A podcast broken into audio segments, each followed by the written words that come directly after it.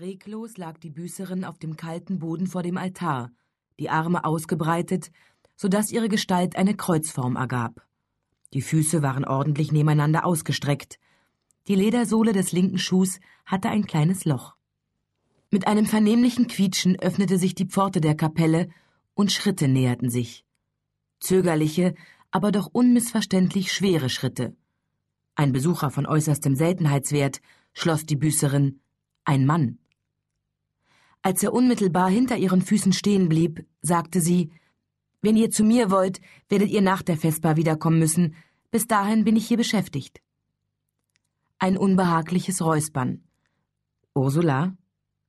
Ruckartig hob sie den Kopf und spürte augenblicklich einen Schmerz wie von tausend Nadeln in Schulter und Nacken.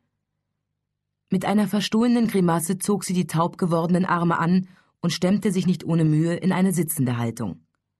Dann schaute sie auf. Ein züchtiger weißer Novizenenschleier bedeckte Kopf und Hals. Sie sagte kein Wort, aber sie lächelte. Es war ein hübsches Lächeln, an welches der Besucher sich gern und häufig erinnerte. Aber heute schien es seine Nervosität nur zu steigern. Die Mutter Oberin sagte, ich würde dich hier finden, erklärte er, als müsse er sich rechtfertigen. Wenn sie geahnt hätte, wie sehr ich mich freue, dich zu sehen, hätte sie dir vermutlich die Tür gewiesen. Die Mutter Oberin und ich hatten wieder einmal Differenzen, wie du siehst. Sie streckte ihm die Hände entgegen. Hilf mir auf. Fast behutsam ergriff er ihre feingliedrigen, damenhaft weißen Hände mit seinen schwieligen Pranken und zog sie auf die Füße. Er ließ sie nicht sofort wieder los. Niemand in dieser Gegend käme auf den Gedanken, Roland von Kessel die Tür zu weisen, erwiderte er.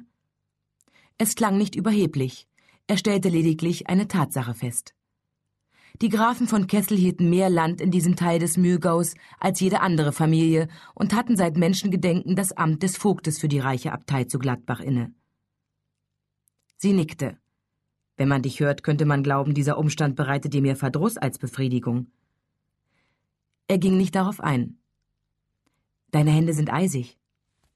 Kalt hier drin, erklärte sie Kalt vor allem dann, wenn man seit der Prim kurz nach Sonnenaufgang reglos vor dem Altar gelegen hatte, um für die sträfliche Vernachlässigung der zarten Kohlpflänzchen im Klostergarten, vor allem aber für unbedachte Widerworte zu sühnen.